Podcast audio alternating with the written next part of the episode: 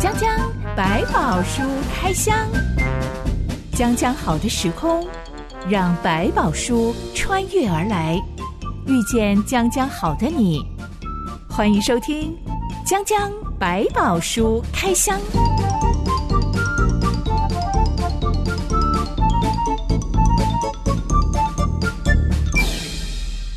百宝书里有百宝，让知心和下半哥为你开箱来挖宝。Hello，我是知心。 Hello，小本哥。今天要来开箱，最应该挺我的人竟然不挺我。嗯嗯，我觉得这种状况很常发生在传统家庭剧里面， 嗯嗯尤其是做女儿的嗯被爸妈偏心对待啊 的对很时辛苦候。对是。你有见过那种任劳任怨照顾爸妈晚年，但结果却一分遗产都没有得到的那种女生吗？听过不少家里面把资产都留给所谓的儿子，一直在陪伴他们，甚至跟他们住在一起的女儿，好像一点都分不到，甚至还要搬出她原来住的房子。我觉得那种挫折跟痛苦，还有被背叛的感觉，其实蛮不舒服的。某种程度会怀恨自己的家人，也都会出现。我的确听过有那种因为单身，是所以奉养父母到老，是那嗯送走了爸爸，过几年又送走了妈妈，都是是嗯他一个人独立在照顾的。是但是妈妈晚年的时候，这个女儿问妈妈说：“遗产要怎么怎样么处分理配啊是嗯，妈妈竟然把所有的遗产都留给她的哥哥，哥哥早就已经全家移民到国外去了。是这么嗯多年来没有什么照顾，他就默默的问妈妈说：“那我要住哪里？你连现在这个房这个子都房要子给都不他要。给他了。是我要住哪里嗯呢没错，”嗯妈妈就跟他说：“你这么孝顺，老天爷会照顾你的。”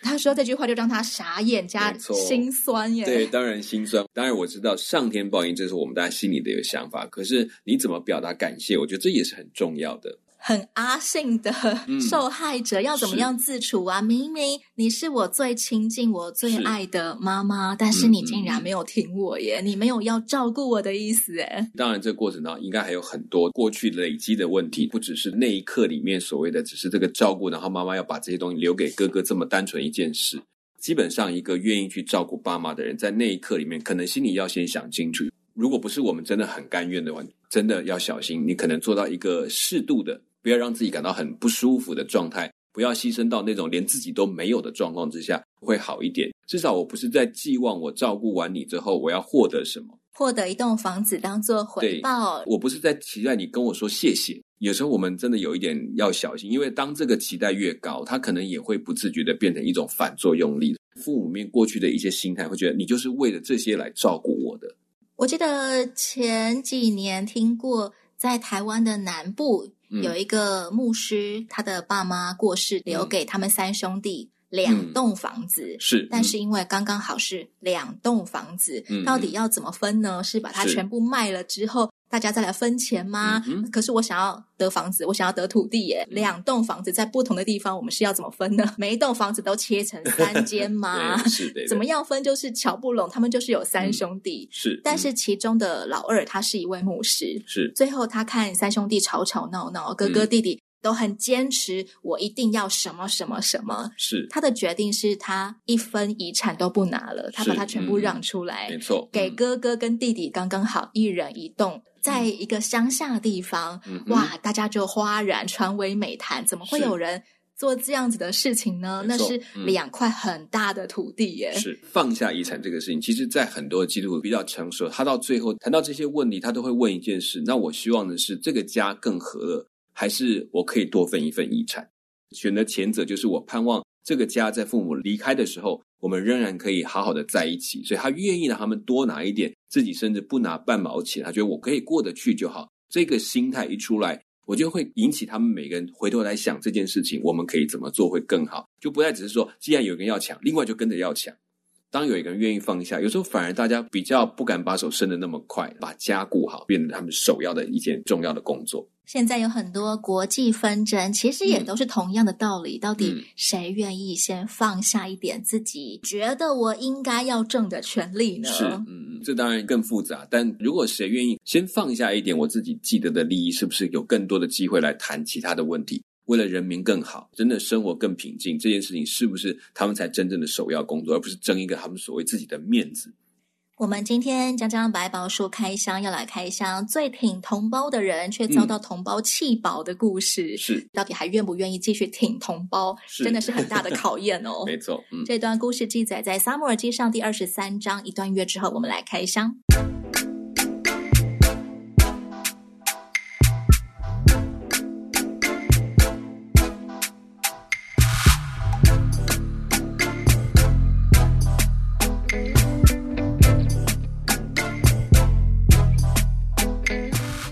在大卫逃亡躲藏的过程当中，他听说非利士人入侵了以色列，跟他们最为接壤的基伊拉城，是嗯抢走了基伊拉刚刚收成的谷物。大卫的反应是他去求问上帝说：“我可以去攻打那些非利士人吗？”嗯哼，嗯他正在逃亡、欸，哎、嗯 竟然会想要求问上帝说：“我可以去救我的同胞吗是对，就像你讲，他是个逃犯，但是对他来讲，他对自己的认知是，我已经被上帝拯救，上帝要带着我去保护他的人民。基于他真的爱自己同胞的心，所以他觉得他当他听到基伊拉城受到攻击的时候，他为什么要挺身而出？因为他也发现扫罗王没有动静，没有任何去守卫的动作，可能因为这个地方太远、太边境。对扫罗来讲，我去保护那边，我其他的城池可能会受到攻击。大卫来讲，他只有一件事情是：那既然我最靠近，我来做这个事情，我来把这个城救回来。？”大卫是有实无名的国王、欸，嗯哎，就算国民没有付我钱，我还是要保护他们。是是，就算国民没有认我为他们的大王，我还是要保护对们。他把它视为他自己的责任。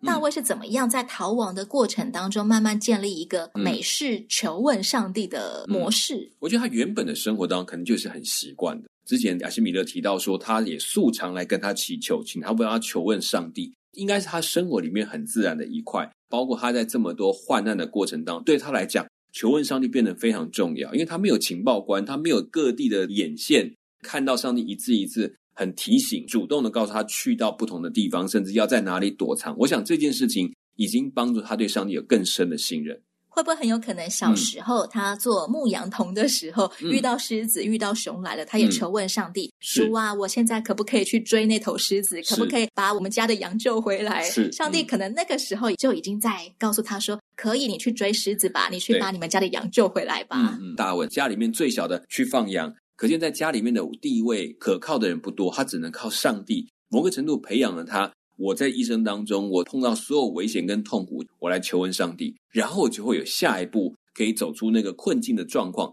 这已经成为他的生命的经验了，很自然的，当他碰到问题，我先祷告，上帝说 OK，我就大胆的去做，因为上帝一定会帮助。其实现代人也常常在逃亡，是逃避学校报告的追 杀，逃避出社会之后业绩的追杀，是嗯家庭经济的追杀，账单的追杀。嗯哼你觉得我们怎么样可以从大卫这种美式求问上帝的精神上面学到一些投靠上帝的功课？大卫先不问我先要处理哪一件事，而是问我眼前的事情我应该怎么处理，求上帝给他面对这个环境的能力。我们的状况有时候不太一样，是我们有时候祈求的太多，什么都想要，产生了另外一种无形的压力。当我们愿意说好，不管怎么样，上帝你要我去这里，我就去这里；我要去那里就去那里。然后在那里碰到什么问题，我知道你必然在那个时间点赐下足够的能力去面对这个困难。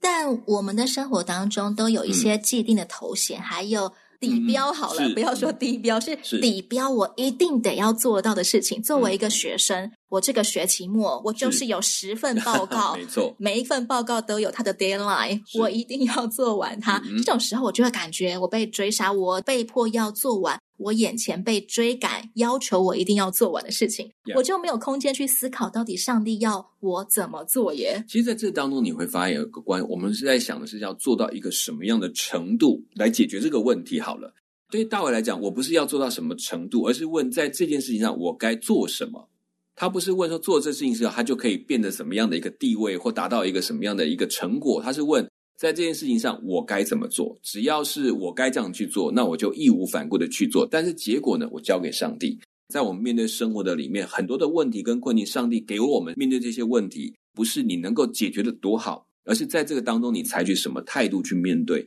结果怎么样，你交给上帝。但如果你先把结果也扛在身上，说：“哎呀，万一我做不完怎么办？”你可能真的做不完。但我来问的是，刚开始进到学生身份，你是不是就开始说：“上帝，我做了一个学生了，我现在开始好好的做学生，你告诉我该怎么准备，我就怎么准备。还是你是都不准备，然后到最后一天说上帝，啊你要救我，不管你把我丢到这里来。那说你会问，那我一开就告诉你要这样做，为什么你没有这样去做？只想跳过一个栅栏而已，而不是在这过程当中去经历上帝。大卫的目的是在每一件事当中让我经历上帝，你要我怎么做的那个过程，所以建立的那个信任关系。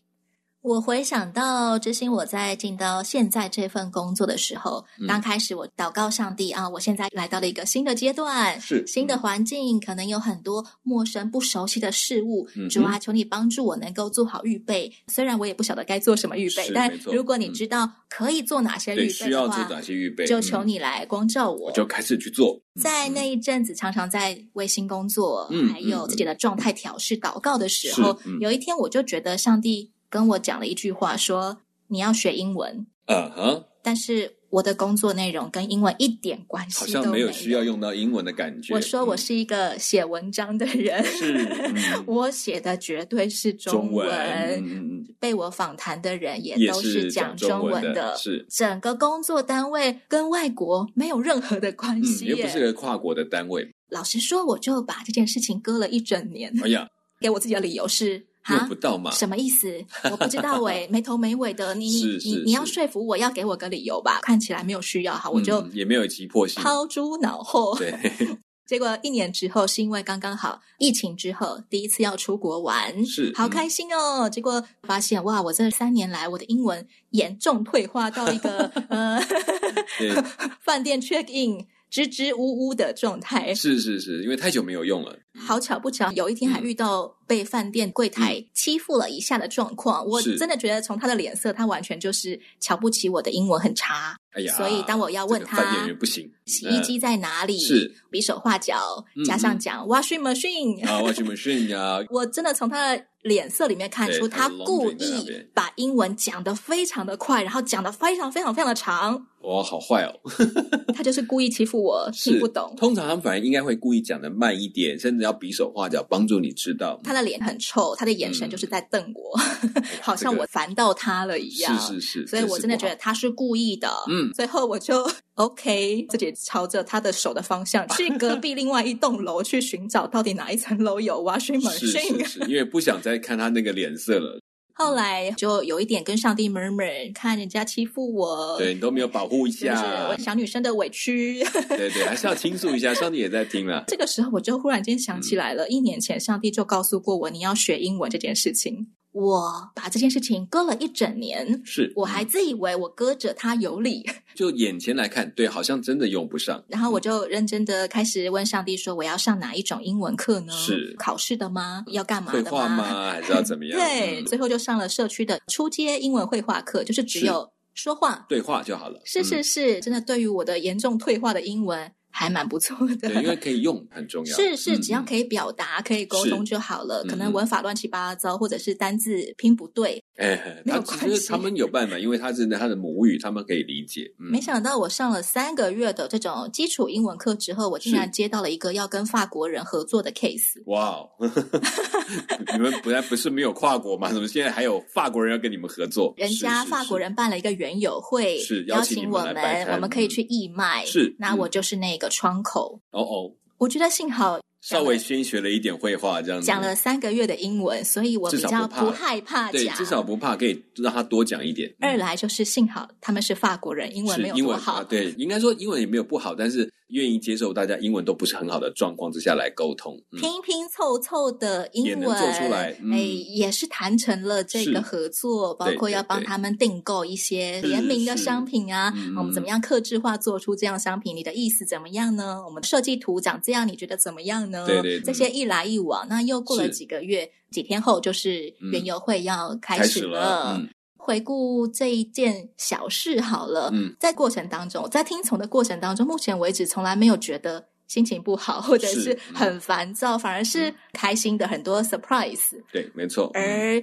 就在不久前，我觉得可能是因为大主管每天看着我在群组上面用英文来来回回，他其是实看不懂英文，是，但是看到我惊讶嗯每天都在那边用用英英文文来跟人回家应对东西，是我真的不知道他到底为什么默默给我加了薪。 OK，那真的是看到了你的努力，我的确曾经跟上帝 murmur 过：“哦，主啊，这份新工作，他给我的薪水跟当初谈好的不一样，诶，欸比较是低。哇哦，对对，这怎么会这样子？怎么可以这样子嘞？对，”真的就是把每一件小事来问上帝的时候，当时上帝其实嗯对有感动我说：“不要提， 不要提是，不要是是提。”让但上是帝替你讲。我嗯同时也不知道到底为什么不能提呀、因为嗯就是你嗯嗯当初口头跟我讲好的，结果最后是不一样诶。但是从这两件小事里面，上帝跟我说不要提薪水的事，然后嗯第二件就是要学英文。嗯哼，我从来没有盘算过可以得到一个被加薪的结果，而且是嗯我还可以在工作当中感受到快乐。一个是有价，一个是无价没的，错，嗯两样收获的其实都是自己。对，当大卫其实他在过程当中，他经历到很多不平的过程，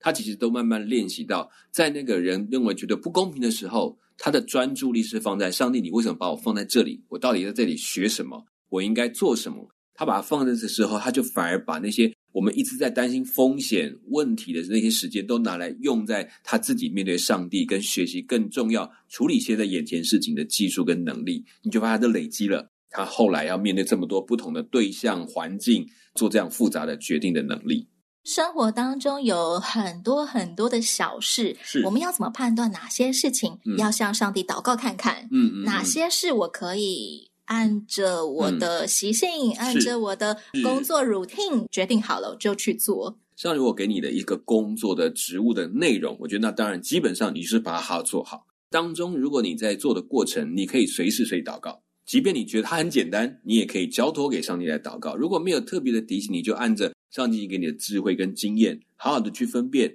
去做。但有时候一些很平常的事情，可能就是这样去做啊，你也祷告了，你说不定会听到上帝特别提醒说的，你这次换一个方法，你试试看另外一个方式。这种时候你就会比较敏感。所以为什么我说都祷告，不要管它是大事小事，因为大事的当中有大事的做法，小事里面有小事的做法，但其中有时候上帝要调整，除非我习惯在祷告当中，不然我会很容易，哎呀，这个太容易，我们每天都在做了，我就照着去做。殊不知这一次上帝有安排了特殊的状况，让你再去经历一个不一样的他，丰富你生命的方式。有时候会运用我们认为素来认为平常的事情，所以很多人翻船都翻在阴沟里面，就是这么简单，怎么可能发生问题？反而就在上面出状况了。嗯这种出包的结果，其实来自于没有养成一个随时祷告的习嗯惯，就会常常很疑惑：我现在这件事情到底该祷告问问看上帝，还是我直接去做就好呢？对，其实如果只要跟上帝保持一个稳定的关系嗯，是就算这件事情你习以为常的，就直接去做了，上帝还是会光照你的。嗯对嗯可能就像我，即使是故意忘记，上帝叫我要学英文，嗯是，但是有一些线 上索帝还是光照我了。没错，就比如你放到国外，你发现那个线索就在提醒你，哎呀，我糟糕，我怎么忘记了？这些事情就会帮你及时找回一些机会。大卫其实最大的智慧在这个地方，也是在他最多难处里面所学会最重要的一件事。后来也很可惜，这事情有时候也会突然被他忘记。我觉得我们也要学习他，就至少常常去求问，总比从来不求问的好。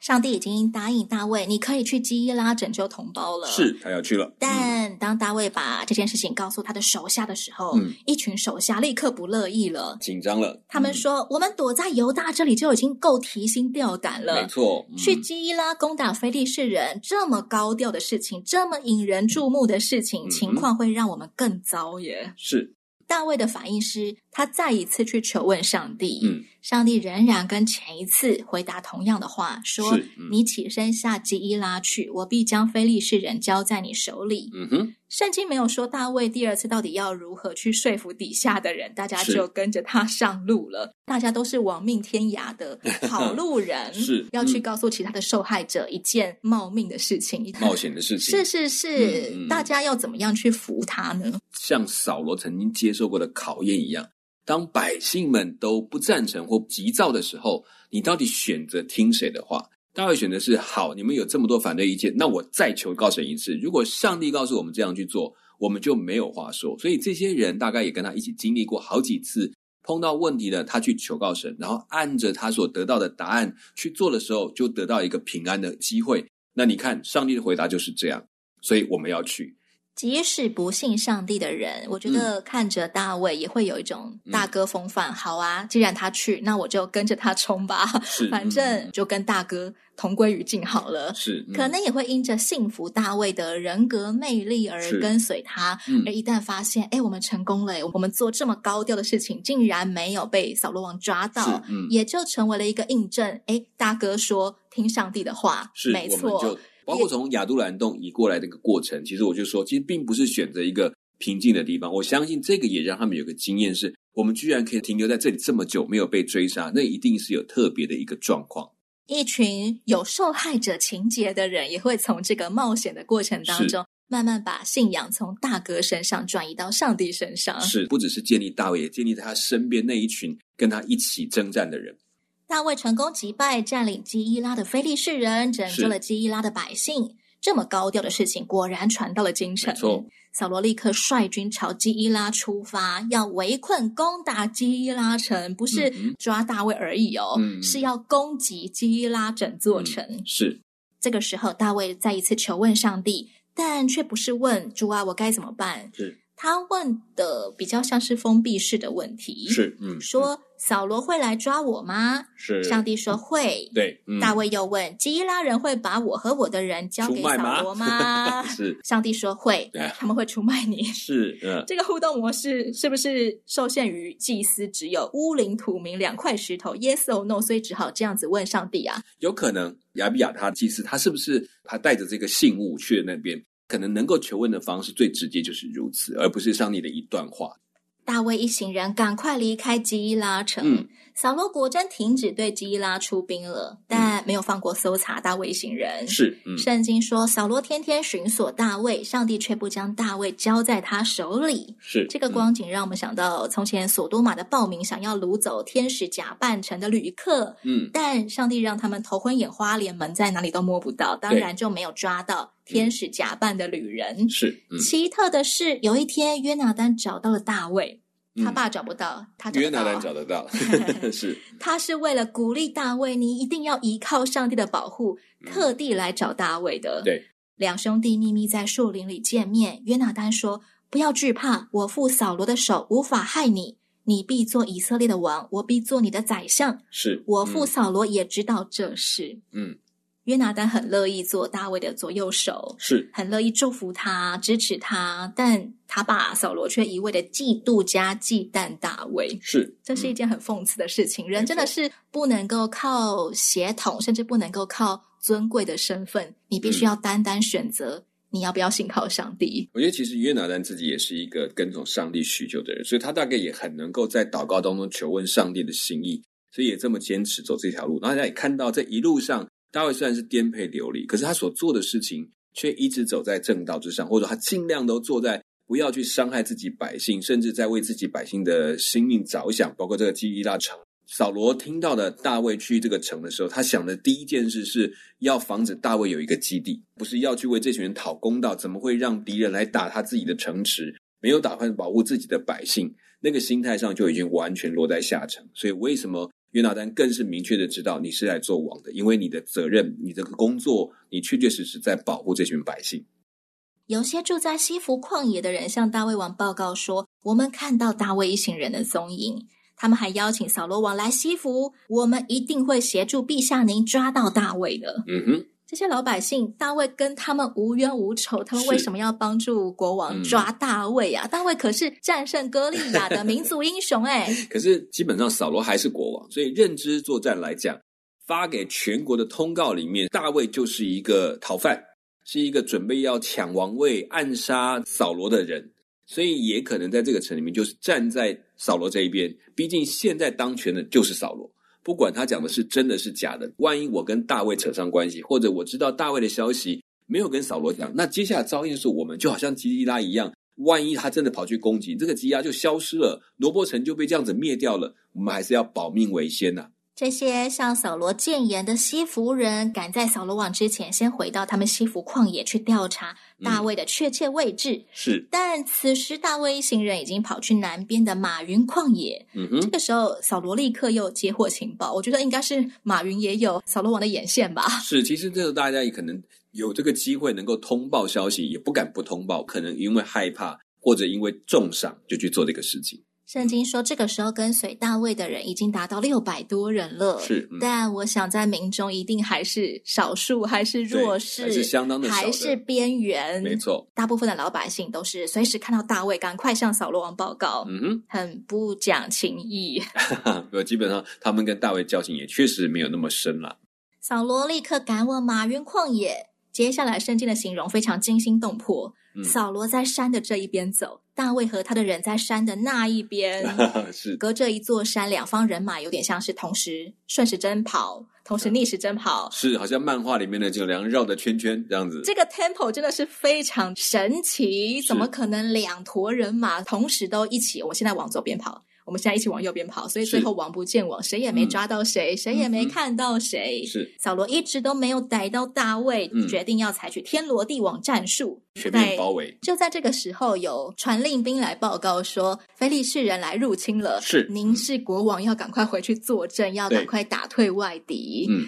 这个 tempo 又再一次非常的神奇嗯，哼所以当场扫罗王就立刻挥师回朝了，带着军队回去。嗯，嗯当然就没有什么天罗地网战术了。没有时间也没有人力了。嗯，大卫就这样子松了一口气，对，又他们逃过一劫啊。。。得救了是，夏凡哥也看过有基督徒遭遇这种又惊心动魄又不可思议的神迹吗？有不少人在他的见证里面就提到这种过程，看起来一切都绝望了，可是，在最后一刻，上帝却出手使他逃离了。比如说，过去有一些躲债的人，他可能也真是很辛苦啊，不知道怎么办，追到了眼前了，但上帝怎么样让有人站出来帮助他，甚至说了某一些话，使他逃离那个追债人的手，开始逐渐给他转机，一步一步把债务还清。我想这也都有看到，其实嗯讲到住在亚都兰洞的人，我们的印象就是一群好可怜的人哦，是好嗯是悲是惨的人哦。嗯嗯嗯但其实从刚刚夏凡哥你的角度，他们嗯其实也是一群神奇获救的人。对他像他们嗯们这样子的人，竟然没有走到自杀，甚至是是是他杀而亡。嗯他们竟然还有一个安居乐业的地方，这就是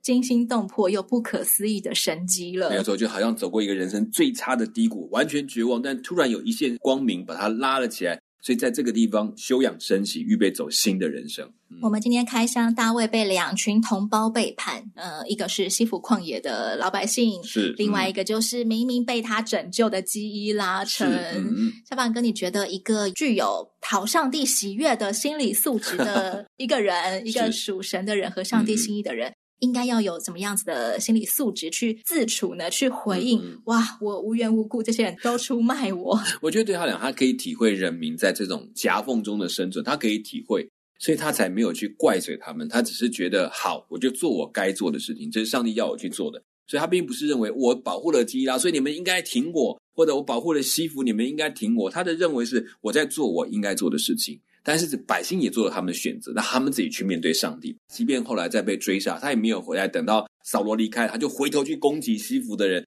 他反而就宽待这些人。我觉得累积出来的信任，让百姓看清楚到底谁才是爱护他们的人。